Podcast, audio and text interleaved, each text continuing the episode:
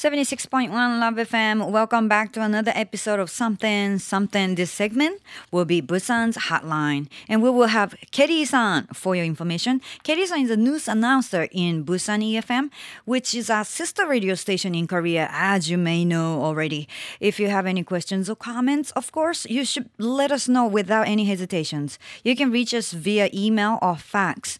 Our fax number is 092 715 7610. And the email address is 761 at lovefm.co.jp.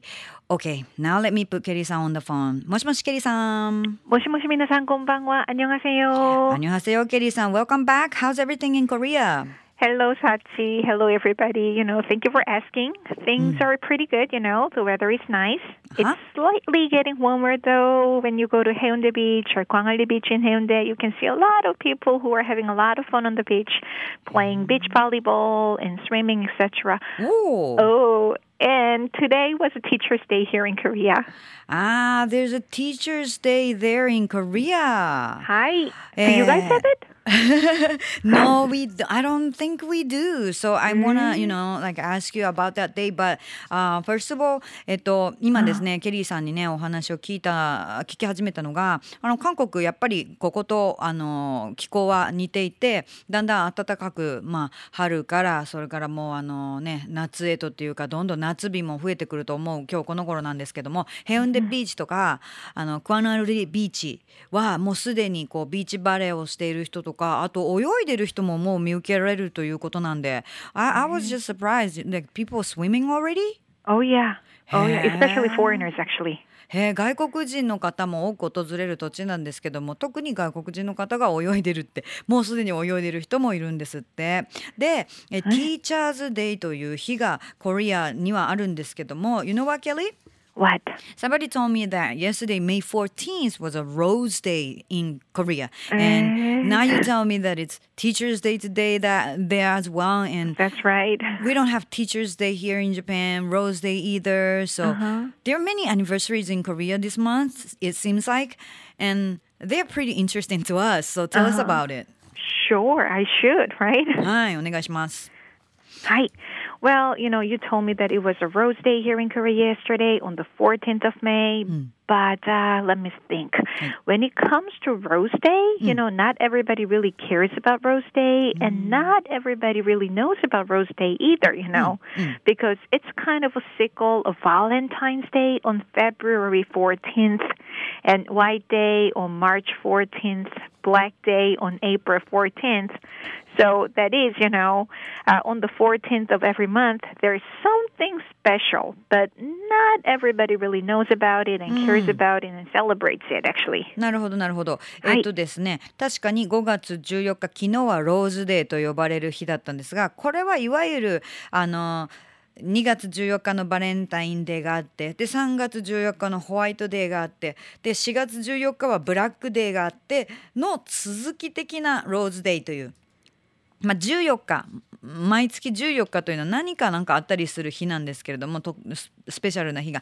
まあしかしあまりみんなそこまで気にしない日、えーなのだそうです。で、えーえー OK うん、Okay, but uh, May's Children's Day on uh, on the fifth, うん、and Parents' Day on May eighth, and Teachers' Day on uh, fifteenth of May. You know, today are the days that are marked on the calendar.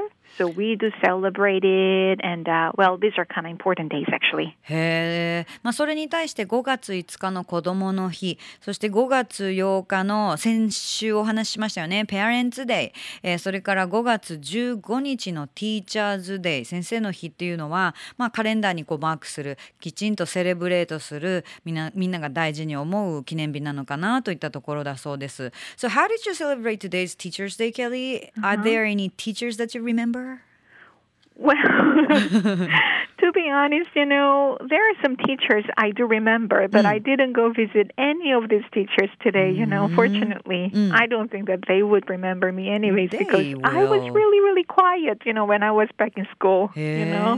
Eh, and uh, you know, when I was younger, we did celebrate Teachers' Day by giving some presents to teachers and by singing some songs. You mm. know, there is a Teacher Day song actually in Korea. Oh? Eh, oh yeah, and we sing the song to show our respect and love toward the teachers. You know, but uh, back then, some students gave way expensive presents to the teachers, Ah. and that became such an issue for a while. Hi, You know, hi, hi. so these days, you know, there are some schools that go on a picnic on Teachers' Day. You know, in order to cancel all the celebration and stuff like that. Ah. And uh, students are not really allowed to bring some gifts, gifts, you know. Mm. So students are allowed to bring just cookies and cakes these days, and hmm. they share those stuff with the teachers on Teachers' Day.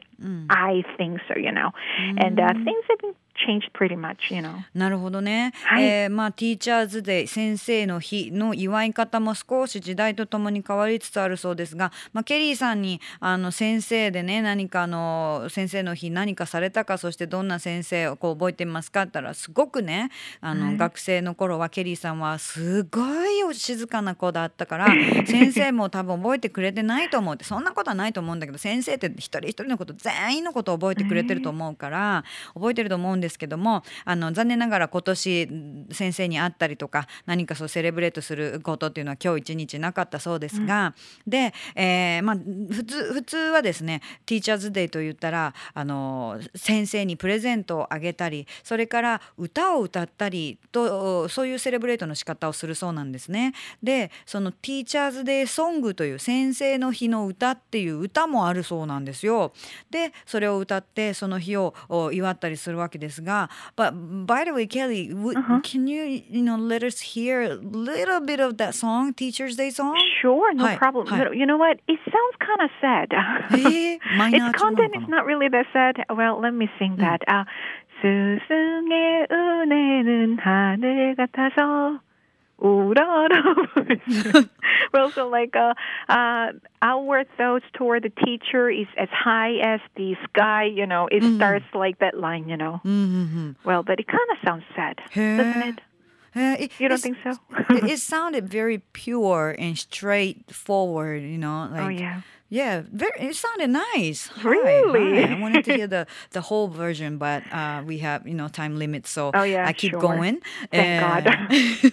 いつもね、あの歌の話になると、ケリーさんにちょっと歌ってくださいって言って歌ってもらってますが、今日も少しその美声が聞けました。で、えーそういった歌を歌って、生徒が先生にそうやってリスペクトを示すということがああるんですけども、あのかつては先生にあのプレゼントをするのもかなり高額なものをプレゼントする人が出てきたりしてそれが問題になり今ではそういった高額のものをプレゼントするのは禁止になったりとかあーそういったいろいろあの、おまあ、決まり事というのがどうしても出てきているそうででまあだから今ちょっとあげるとしたらクッキーとかケーキとかそういったものを持ってきたりとかして先生にプレゼントしたりということはあるそうですね。まあ、だからんもう行き過ぎた人がいるとそうやってやっぱり禁止とかやめましょうっていう動きになるんですね。